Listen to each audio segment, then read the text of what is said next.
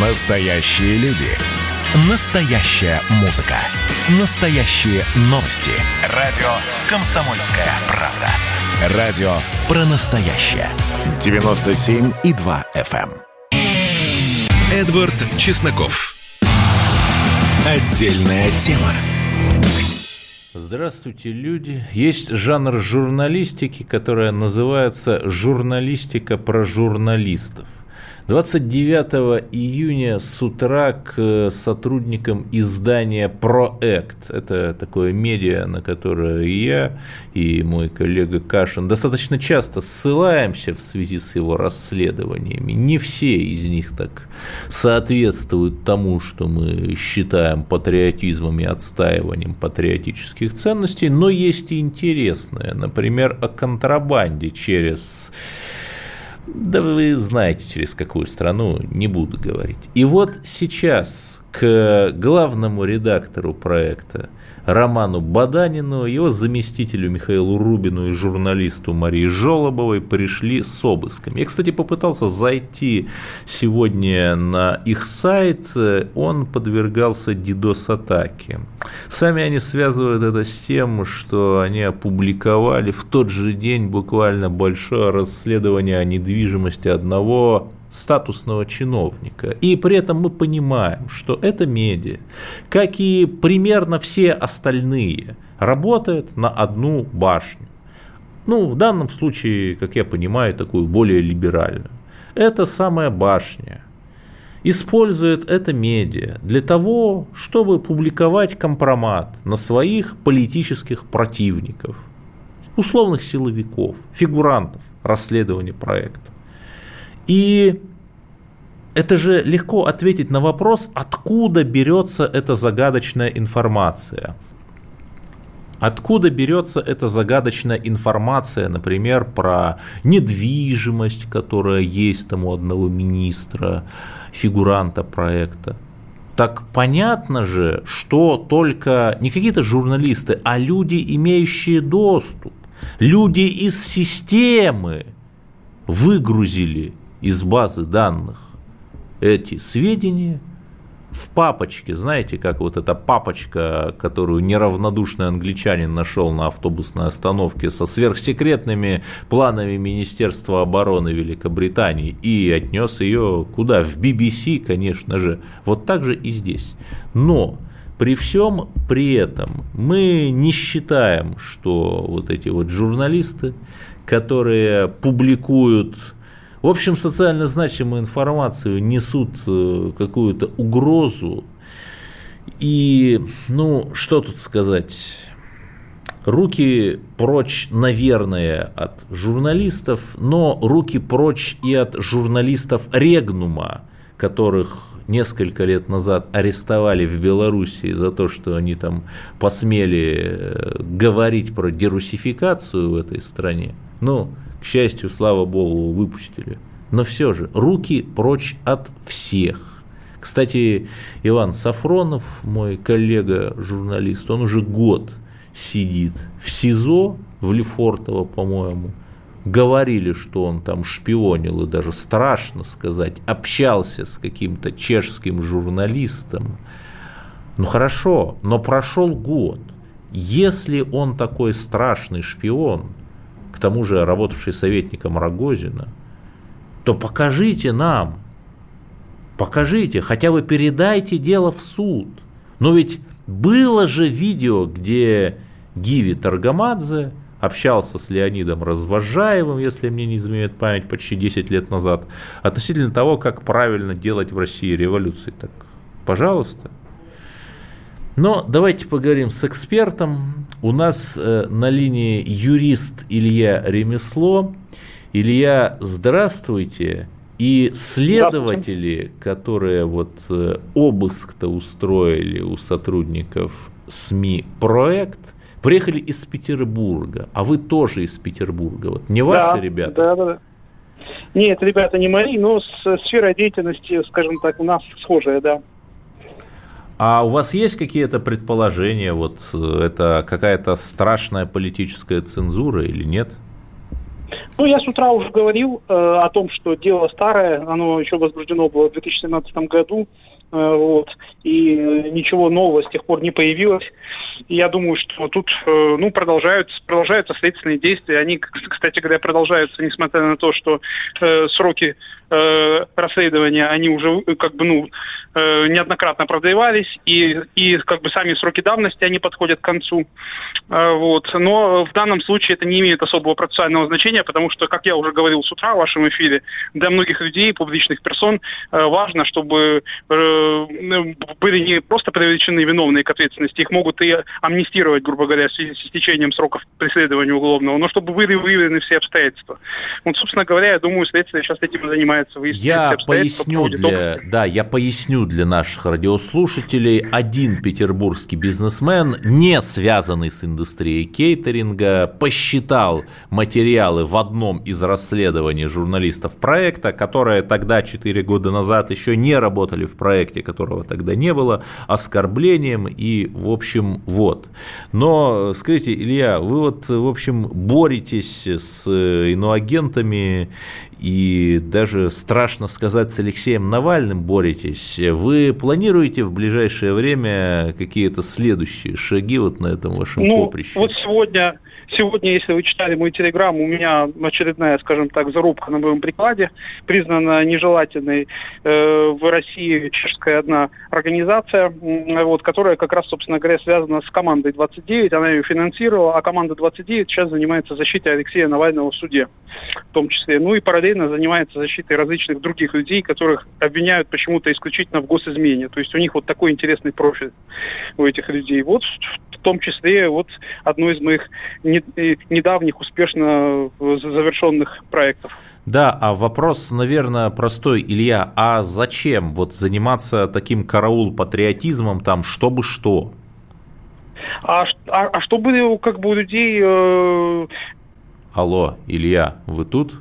Да, видимо, агенты Ми-6 перерезали нам телефонные провода. Мы сейчас пыта, попытаемся ему перенабрать. Я поговорю о другой теме дня пока. Сергей Лавров написал статью, вокруг которой, э, одной детали вокруг, разразился скандал. Он там упомянул, что в школах западных Иисуса Христа изображают там в качестве то ли трансгендера, то ли бисексуала, все сразу же накинулись, потом выяснилось, что действительно была пьеса и есть сообщение на сайте «Христианский монитор», англоязычном о том, что в школах ставят пьесу где Христа изображают, ну, мягко говоря, вот нетрадиционной ориентации, но опять, вот это не совсем школьная программа, но такое действительно есть. Возвращаемся к Илье Ремеслом, петербургскому юристу. Да, скажите, Илья, так все-таки, ну, вопрос, а зачем вы это делаете? Зачем вот сражаться с Навальным, э, писать заявления, как, ну, 37-й год же? Э, ну, 37-й год, знаете, э, э, в моем понимании, меня учили, по крайней мере, так в университете, что закон распространяется на всех. А когда одному, например, человеку по непонятным мне основаниям до сих пор, кстати говоря, давали дважды условно, да, по, по двум тяжким преступлениям, да, в сфере экономики, хищения в особо крупном размере, я что-то такого случая не припомню. Это как бы много кому не нравилось, в том числе и мне, потому что я считаю, что таким образом разрушалось э, понимание вообще э, как бы правосознания в России как таковое, потому что Э, если, допустим, люди видят, что есть люди особенные, да, которым можно, то и другим, получается, может быть, тоже будет можно. И на примере нашей вот этой внесистемной оппозиции, ее давно надо было ставить на место, грубо говоря, чем я и занимался последние пять лет. И вот в итоге э, это увенчалось определенным успехом. Э, потому что, ну, э, э это люди, которые уже совершенно э, потеряли страх перед законом в хорошем смысле этого слова. А то, что касается 37 год, у нас, я уверяю вас, у нас еще очень далеко до 37 года. У нас просто какая-то эпидемия вседозволенности. Посмотрите, что происходит на улицах, сколько совершенно отвязанного, извиняюсь за выражение, бычья можно встретить на улицах, людей, которые не уважают совершенно ни закон, ни права других граждан, э, ходят без, э, там, э, больными на улицу, там по, по ночам шумят, все прочее. Все это, всю эту вольницу давно надо прекращать. И начинать нужно с наиболее таких людей, которые себя выставляют на показ, да, свое неуважение к закону. Вот я решил этим заняться. Да, ну хорошо, есть, например, Deutsche Welle, СМИ, которая почему-то не является иноагентом. Их вообще не очень много, так э, около 20 наименований. И при этом оно разумеется, не признает Крым российским. Оно писало свой знаменитый твит «Москва, выходи» несколько лет назад во время августовских протестов. Вот вы готовы против Deutsche Welle написать тоже заявление с просьбой признать их иноагентом? Посмотрим, надо, надо проверять, есть ли факты финансирования. То есть я всегда довольно скрупулезно подхожу к фактуре, да, и у меня никогда ни разу такого не было, чтобы я что-то такое написал, какое-то заявление, которое было ни на чем не основано. У меня всегда все подтверждено фактами, и именно поэтому мы, по моим заявлениям органы всегда отрабатывают как надо. Э, если подтвердится, что в Deutsche Welle есть иностранное финансирование, безусловно, я напишу, их признают иностранным агентом. У меня есть очень большое подозрение, что у немецкой, у немецкого медиахолдинга Deutsche Welle есть иностранное финансирование, но это интересный вопрос. Я не удивлюсь, если он какие-нибудь госзакупочные гранты известно у кого выигрывает. Да, спасибо. С нами был Илья Ремесло, юрист из Санкт-Петербурга. Еще одна супер новость. Экс-директор ФБК, организация, признанная экстремистской Иван Жданов, объявлен в международный розыск по делу о неисполнении суда. И оставайтесь с нами, поговорим о том, говорят ли украинцы по-русски. Это было начало. Это действительно история, которая будоражит. Так вся страна обалдела. И Россия родина слонов, она от океана до океана, да, и мы, мы всегда правы, мы никогда не сдаемся. И самое главное, что же будет дальше? Комсомольская правда. Это радио.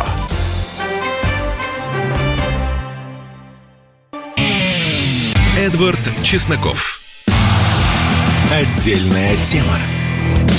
Мы как-то давно не говорили по, про Украину. Есть такая социологическая компания Active Group. Как вы понимаете, компания украинская занимается социологией и, разумеется, не будет наступать на собственный хвост и писать, например, что многие украинцы ждут русскую весну. Нет. Они провели опрос, и согласно этому опросу 60% жителей Украины считают русский язык иностранным. При этом, что интересно, по данным другого опроса, который проводила другая социологическая служба, ежедневно в быту русский язык использует более 65% жителей Украины. То есть данные двух опросов элементарно не бьются. Ну вот что же это такое происходит?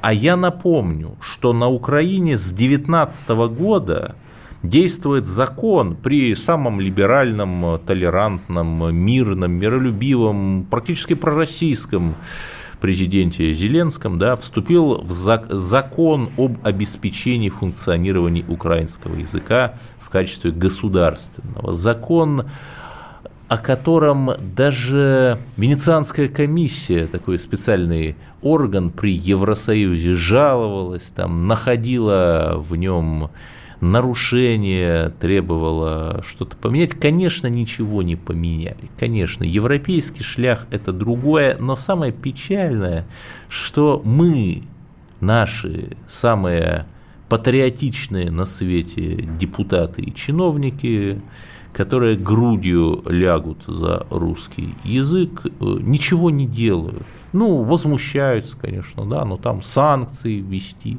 Хоть против кого-то ввели санкции за дерусификацию? Нет, конечно. И более того, господин Порошенко владеет цементным заводом в Крыму вполне официально, ведет дерусификацию и деньги зарабатывает. Ну вот что же такое происходит с русским языком на Украине? Нам расскажет Игорь Шатров, руководитель экспертного совета Фонда стратегического развития. Игорь Владимирович, здравствуйте. Как все-таки можно интерпретировать результаты этого опроса, согласно которому, цитирую, почти 60% жителей Украины считают русский язык иностранным? Ну, кстати, вот эти э, два результата, два опроса, которые вы сказали, на самом деле бьются. Mm. Они бьются просто один в один, потому что практически разница там незначительная. Дело в том, что э, отказаться считать русский язык родным в стране, где просто э, ну, России произнести, наверное, даже страшно порой, просто чтобы там сосед не настучал, ну, как минимум, чтобы официальные органы не отреагировали как-то специфически. Так вот, э, назвать русский язык родным страшно, да, но это не означает, что эти люди не владеют им, причем в совершенстве порой, может быть, э, лучше многих там москвичей и петербуржцев. То есть, на самом деле, русский-то язык для них родной. Но официально заявить об этом они не могут. Они боятся об этом заявить. Вот я так интерпретирую, причем результаты двух опросов, даже если второго не было, я бы э, это же сказал, а второй только подтверждает мои, вот, мои выводы.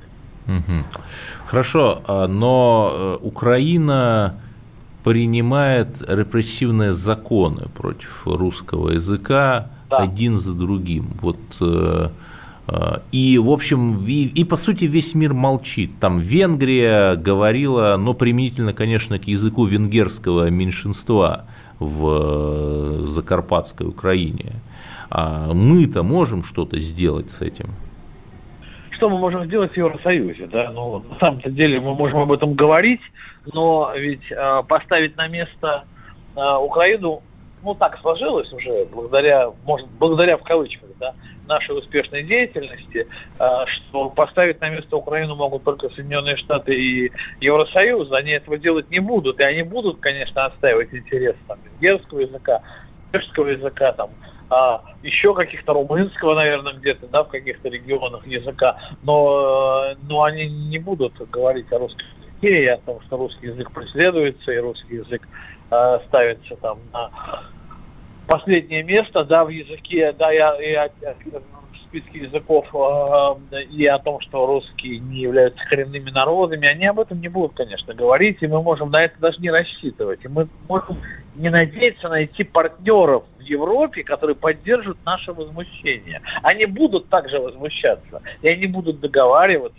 скорее всего, по ряду вот этих европейских языков будут достигнуты договоренности с украинским правительством, но не по поводу русского языка. Ну, слушайте, у нас в Прибалтике мало, что ли? Ну, мы видим, где люди, а, владеющие русским языком, называющие себя русскими, как минимум русскоязычными, они просто не являются гражданами. Мы еще можем на Украине этого дождаться. Угу. Но меня, понимаете, что поражает? Ведь долгие годы при Украине в Крыму проводилась массированная украинизация. Например, учителей на 9 мая, учителей в школ в Севастополе, их насильно отправляли в отпуска, чтобы они, не дай бог, не проводили с учениками каких-то мероприятий в честь Дня Победы. Потом произошла интересная история. Пришла Россия, и обнаружилось, что на украинском никто не говорит, что да, там есть там одна или две школы с украинским языком там остались, но э, как таковых украинцев нет без этой вот искусственно насаждаемой украинизации. Вот я правильно понимаю ситуацию? Вы правильно понимаете, слушайте, ну, да, я, я, я вижу какую-то надежду в вашем голосе на то, что вот, ну, это все э, политически мотивировано, да, политически обосновано. Но у меня, как и у вас, я уверен, есть много друзей на Украине. Крым, он всегда был особым регионом. Крым, Донбасс, и мы поэтому видим, что происходит в Донбассе, и мы видим, а, где теперь Крым. Да? Крым вернулся на родину. Что касается остальной Украины, которая, конечно, далеко не, а, не идентична друг, регионы не идентичны, они а, порой прямо противоположны друг другу. У них может быть там и философия, да, уж не говоря там о ментальности, отличается, да. Но э, другая, вся остальная Украина, она очень э, качественно все эти десятилетия, несколько десятилетий обрабатывалось, э, начиная со школьных учебников. Э, в Севастополе, знаете, в Севастополе привозили российские учебники. И как-то так умудрялись, умудрялись еще и российские. Да, Лужков, кстати, там построил да, филиал да, МГУ верно. Черноморский, например. Что дело? А что а происходило, что происходило на Украине? У меня есть а, товарищ, друг, вот, что товарищ, друг, и он, я думаю, и в ваших эфирах бывал, это лидер партии Союз Левых Сил Василий Волга, вот несколько лет назад он мне говорил, Игорь, я на Украине как в оккупации. Ну, я думал, такая фигура речи, ну что, человек умеет сочно выразиться, да. Последние несколько месяцев назад с ним разговаривал, последний раз, так крайний раз. Вот. И он говорит, Игорь, ну все, уже, уже, я не знаю уже, что делать. То есть я когда-то выступал с какими-то там заявлениями, я видел, что аудитория меня слышит. Я теперь вижу, что они меня не слышат. Я вижу, что выросли поколения, которые воспитаны на совершенно другой истории, на совершенно другой правде. И мне уже до них не достучаться. Я для них чужой. Я понимаю, что мне придется делать выбор. Я здесь внутри Украины уже не смогу ни для чего ничего сделать. И знаете, вот это для меня это вообще страшный вывод. То есть мы на самом деле э, упустили Украину очень серьезно. Мы думали, что ну куда она денется? Ну язык, ну история, ну каким-то образом, вот да, вот вы же провели пример Крыма, все это каким-то образом имеется политическая конъюнктура. И вдруг все украинцы вспомнят, что они русские. Знаете, вот я, я, я, я в последнее время стал в этом сомневаться. И э, много, во многом э, и многое для того, чтобы так случилось, сделали мы, потому что мы об этом не напоминали. Мы надеялись, что как-то, знаете, само все перемелится. Вот, к сожалению. Ну да, что мы выдадим полтора миллиарда Януковичу и как-то все да? само собой решится. Да.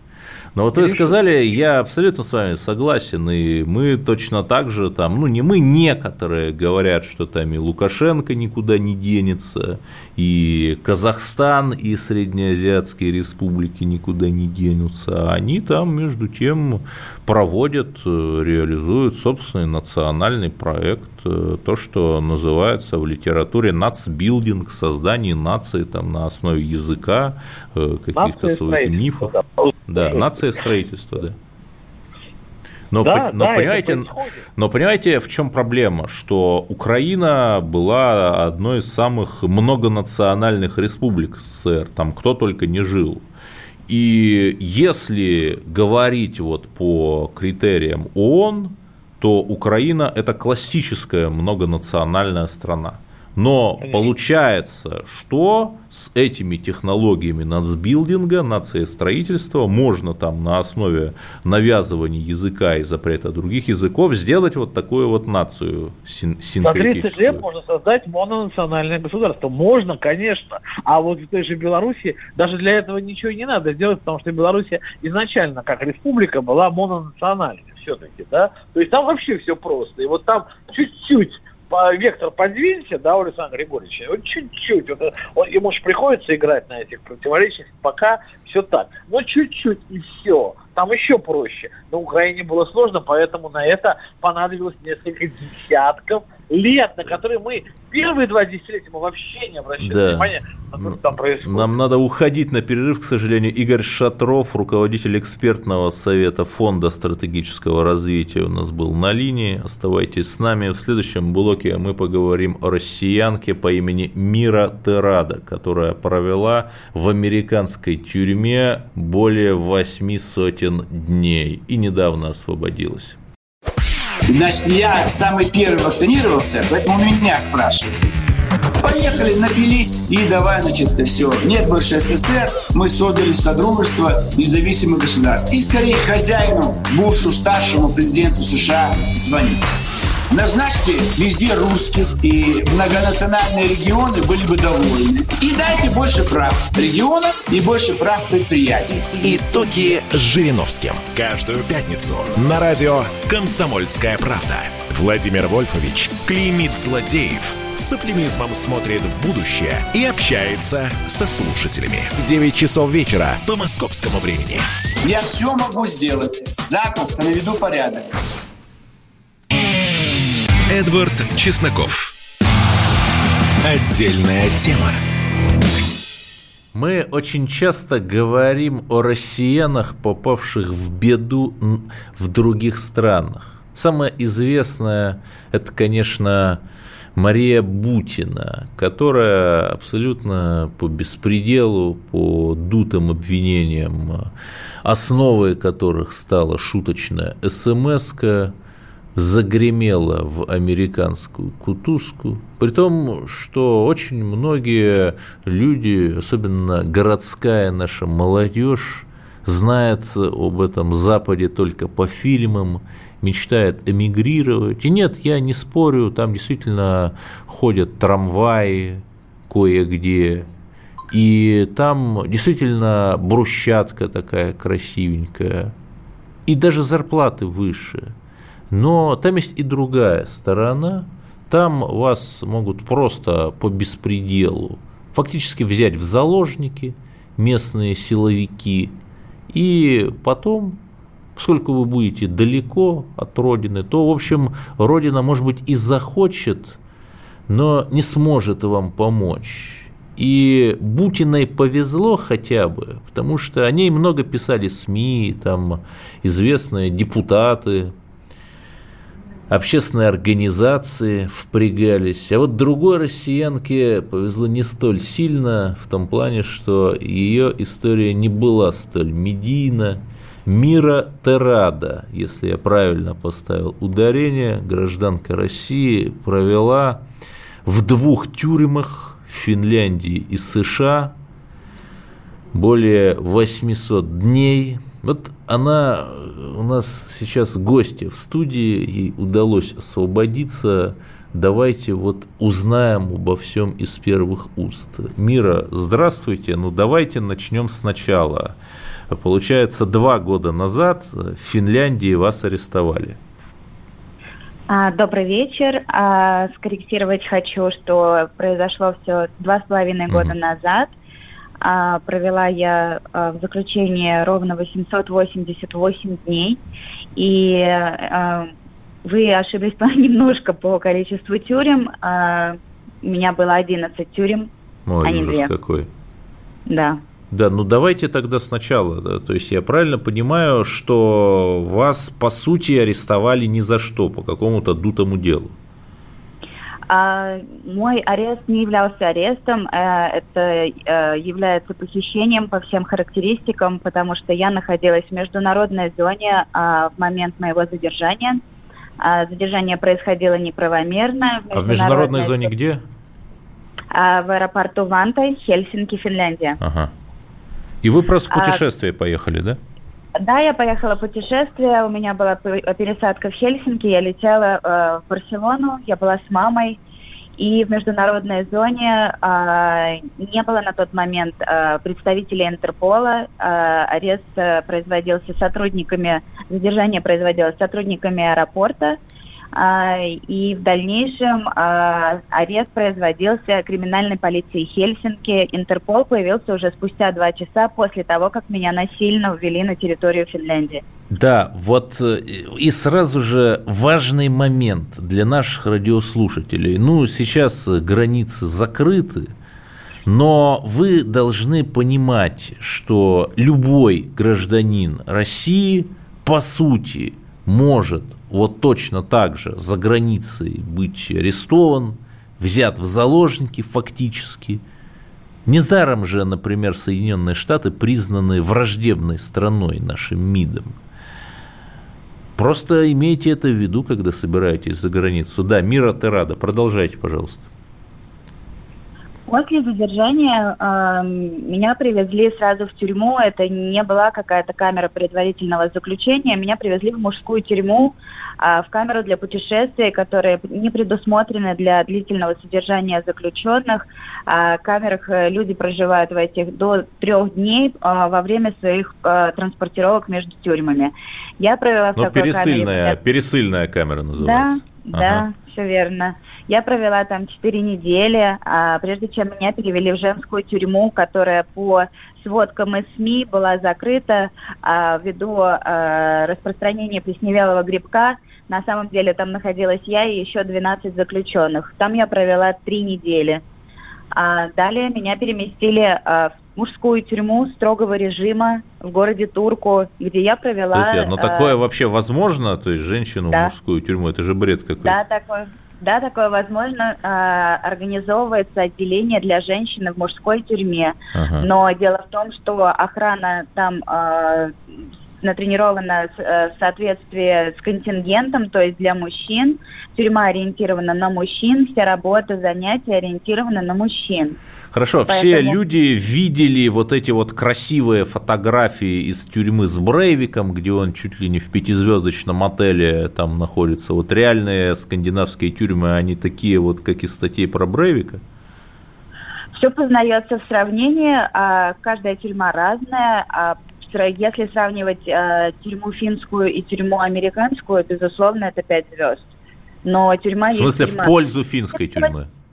Безусловно. Ага. Нужно не забывать, что Европа э, подчиняется все-таки конвенции, Европейской конвенции по защите прав человека. Поэтому, когда они арестовывают человека, они лишают его только права на свободу, на, на перемещение. Э, и вместе с тем есть возможность получать э, какие-то э, основные человеческие блага а в Америке такого нет. Ну, то есть именно в Европе к вам относились хорошо и не применяли каких-то пыток, давления? А в Европе относились а, терпимо, скажем так. А, не могу сказать, что относились хорошо, потому что Европа разделяется на э, два типа людей, которые за Россию, которые против России. А, поэтому повстречать сотрудников разных приходилось. Я находилась на тот момент э, в заключении, когда при, приезжали э, при, э, солдаты американские и проходили тренинги в Финляндии, поэтому на тот момент ситуация была напряженная. Э, когда выносилось решение о моей э, экстрадиции, менялся полностью парламентский состав, и министр юстиции, который подписал это решение, на следующий день не являлся министром юстиции. Да, но нас спрашивают вот радиослушатели, а в чем была суть дела-то, которое вам инкриминировали? Изначально меня э, арестовали на основании подозрений в предварительном сговоре в распространении наркотических средств. Спустя четыре дня после ареста а, было выдвинуто еще одно обвинение – предварительный сговор по отмыванию денег. В результате, когда принималось решение, финские власти руководствовались а, исключительно а, обвинением по предварительному сговору сбытии наркотических средств, потому что такая статья, схожая статья существует в Финляндии.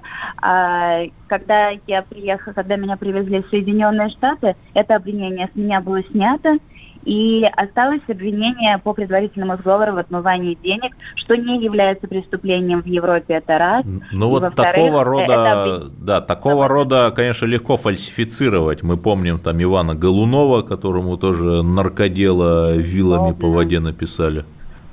Ну, в результате с меня это обвинение было снято, и закончилось все тем, что меня обвинили а, в том, что я знала либо подозревала, что э, на общем счету э, совместно с моим бывшим супругом э, могли э, находиться денежные средства э, незаконного характера. Ну да, понятно. В общем, если невозможно несколькими словами объяснить, то, скорее всего, это какое-то мутное, дутое бюрократическое дело. А вот как, как, например, экстрадиция проходила? То есть вас в самолет сажали? Вот как это было? Э, да, я летела обычным коммерческим рейсом. Э, приехали, прилетели маршалы американские, это феди- сотрудники федеральных властей, которые занимаются перевозками заключенных. Ну, по-нашему, приставы. Грубо говоря, да. Так. Это более трое мужчин, ни одной женщины. Нужно понимать, что это дорога, э, мне необходим санузел и так далее. Везде со мной присутствовали мужчины, что является нарушением. В Европе нельзя, чтобы э, заключенные перевозились закованные в цепи и наручники. Э, меня заковали, и при этом все э, руки замотали рубашкой, чтобы скрыть этот факт. Э, у нас была пересадка э, в Нидерландах, в Амстердаме. В соответствии с соглашением американская сторона должна была уведомлять Нидерланды о том, что они будут вести заключенного. Уведомления такое сделано не было, рейс был задержан. Я пять часов сидела в аэропорту среди э, пассажиров, которые летели, и которые не, не подозревали о том, что вообще вокруг происходит, что меня буквально э, каким-то тайным образом провозят через Нидерланды. Нет, ну то есть и вы были наручники, вы были в наручниках, да. но эти наручники скрыли. Да. Угу. Да, ну и потом после этого начался следующий круг ада, вот те самые американские тюрьмы. Да, это отдельная история. Вот давайте вы останетесь с нами еще на следующие 15 минут. У нас просто сейчас короткая рекламная пауза будет. С нами Мира Хорошо. Терада россиянка, которая 888 дней провела в тюрьмах разных стран по дутому обвинению. И да, мы часто критикуем там, когда Навальному в этой Владимирской тюрьме там не очень хорошо, да, но вот посмотрите в то же время, что происходит вот в западных тюрьмах, в американских, и как, какой беспредел вот эти вот э, маршалы, ну, по нашему сотрудники в сино-американским занимаются. Продолжим этот разговор через минуту. Просыпайтесь, вставайте, люди православные! В эфире радио «Комсомольская правда». Я Сергей Мордан.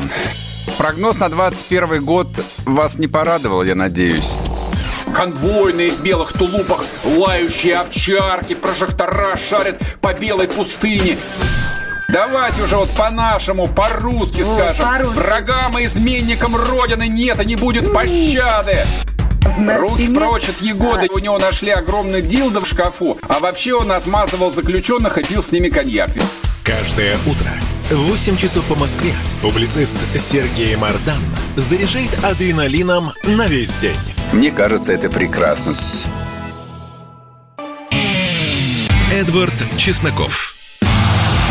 Отдельная тема.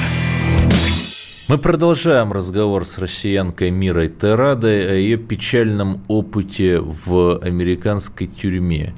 Мира сейчас с нами у нас на связи. И вот вас э, экстрадировали из Финляндии, где вас э, арестовали в США. Что происходило в США? А меня привезли э, в тюрьму в Александрии, в городе, штат Вирджиния, где содержатся федеральные заключенные, где э, содержалась ранее упомянутая Мария Бутина. И там я провела 10 месяцев до вынесения э, так называемого приговора, потому что в моем случае это была внесудебная расправа. Хорошо, а что собой представляет американская тюрьма? Там тяжело жить? Да, там было очень тяжело. Во-первых, а, меня совершенно не отпускали на улицу, а, наказывали без поводов а, для того, чтобы сегрегировать, для того, чтобы отправить в изолятор, в, одиноч... в одиночную камеру, где выпускают только ночью на один час. Кормили меня все 10 месяцев фасолью и рисом. Там, э, там ползали какие-то жуки, мухи, у меня появилась инфекция в глазу, это была целая история, там э, очень все сложно происходило. Камера э, примерно, может быть, 5 квадратных метров, бетон, кровати нет, э, вместо кровати бетонная пристройка, э, на которой кладется тоненький матрас. Литой санузел. Э, а, то есть как надгробие такое? Да. Ага. Литой санузел, хорошее сравнение. А литой санузел, то есть раковина совмещена с э, непосредственно унитазом, и когда ты пьешь из раковины, то создается впечатление, что пьешь воду из унитаза. Вода э, очень хлорирована, сейчас ее хлорируют в два раза больше ввиду с пандемией. Это постоянная э, неиссякающая жажда, потому что хлорка сжигает полностью ротовую полость, язык, пищевод. А, то есть постоянно мучают состояние жажды. При этом а, температура в помещении поддерживается 15 градусов, а одежду, соответственно, не выдают никакую теплую. А одежда действительно вот оранжевая такая, как в фильмах. В различных заведениях одежда разных цветов. Мне удалось побывать в восьми тюрьмах. А в одном из штатов выдавали оранжевую одежду. Там, где я находилась, одежда была темно-зеленая, либо темно-синяя. А какие-то вот э, личные вещи, там книги, например, в камере разрешались? А книги можно было иметь библиотечные до пяти штук. А можно было получать личные книги, это тоже до пяти штук. То есть все считалось, все проверялось. Если ты наказан, я, например, была большую часть времени наказана, я в общей сложности провела более года э, в одиночном изоляторе, э, мне не допускалось практически ничего. У меня не, не ограничены были встречи, и остальное время я была на карантине, где тоже ограничено все было достаточно. А вот э, с контингентом, с другими заключенными какие-то взаимоотношения были? Я старалась не заводить никаких взаимоотношений, потому что в моем случае все время устраивались какие-то провокации. То есть э, основная цель это сломать человека. А в свой первый день э, у меня произошла потасовка с применением физической силы. Э, я была вся в синяках. А после этого я поняла, что э, лучше не перечить, а ни в какие диалоги не вступать. Я обходилась молчанием. Правило, которое очень часто мы слышим в фильмах, а, все, что вы можете э, сказать, может и будет использовано против вас. Я выучила в первый день, поэтому разговаривала мало. Другие заключенные подсылаются американскими властями для того, чтобы вступали в диалоги, направлять, скажем так, темы диалогов, правильное для них русло, поэтому я ограничивалась э, одиночеством. Да. А вот э, в тюрьмах был разный режим, а к вам применялись какие-то пытки, вот давление какое-то? А инцидент типа физического характера я вам рассказала, психологического, безусловно, когда забирают э, все вещи, когда запирают э, в одиночке, когда э, меняют график и выпускают только ночью, то есть когда мешают спать, когда плохо кормят, создаются ситуации, когда сотрудники тюрем разговаривают напротив себя в третьем лице, а когда соблазняют. А, предлагают а, различные блага для того, чтобы а, произошло волеизъявление, и ты захотел сотрудничать, и захотел остаться в Соединенных Штатах. Разное было. А вот это было. интересно, то есть э, прямо на вас спецслужбы выходили, предлагали сотрудничать? Напрямую они боятся это делать, поэтому это делается в третьем лице. То есть прямо в твоем присутствии два сотрудника говорят о том, что могло бы произойти, если бы ты остался. Нет, а чем вы были бы им интересны, я не понимаю. То есть что вы такого могли бы теоретически дать американским спецслужбам? А, это нужно у них спрашивать. Я не знаю а, изначально основные цели моего задержания и последующего нахождения там. А, их интересовало абсолютно все. Везде находились камеры. Я проживала в камере с камерой наблюдения. У меня буквально за 2-3 дня нахождения в последнем месте э, заключения образовался файл э, в более чем 60 листов. Э, они вели наблюдение полностью, что я делаю. Как ну, по сути, личное дело ваше.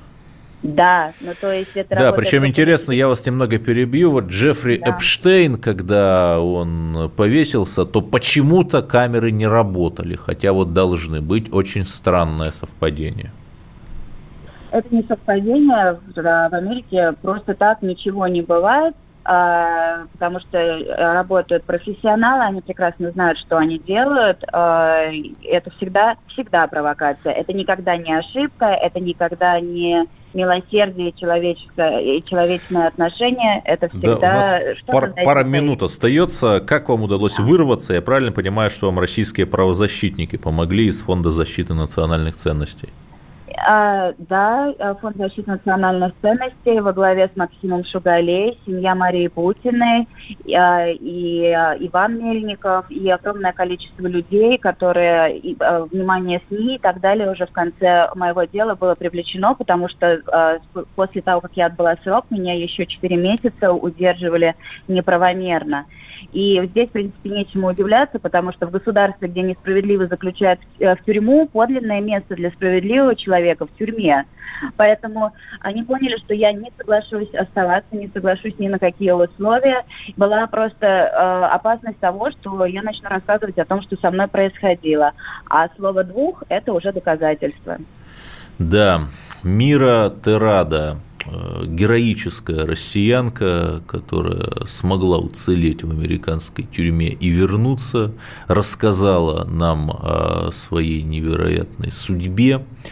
Но нам остается лишь поздравить собеседницу с тем, что она снова с нами. А вам, дорогие радиослушатели, мы желаем здоровья, чтобы, если кто не вакцинировался, то вакцинировался, потому что сейчас только это спасет наш народ от новой демографической катастрофы. Слушайте радио «Комсомольская правда». Эдвард Чесноков. Отдельная тема.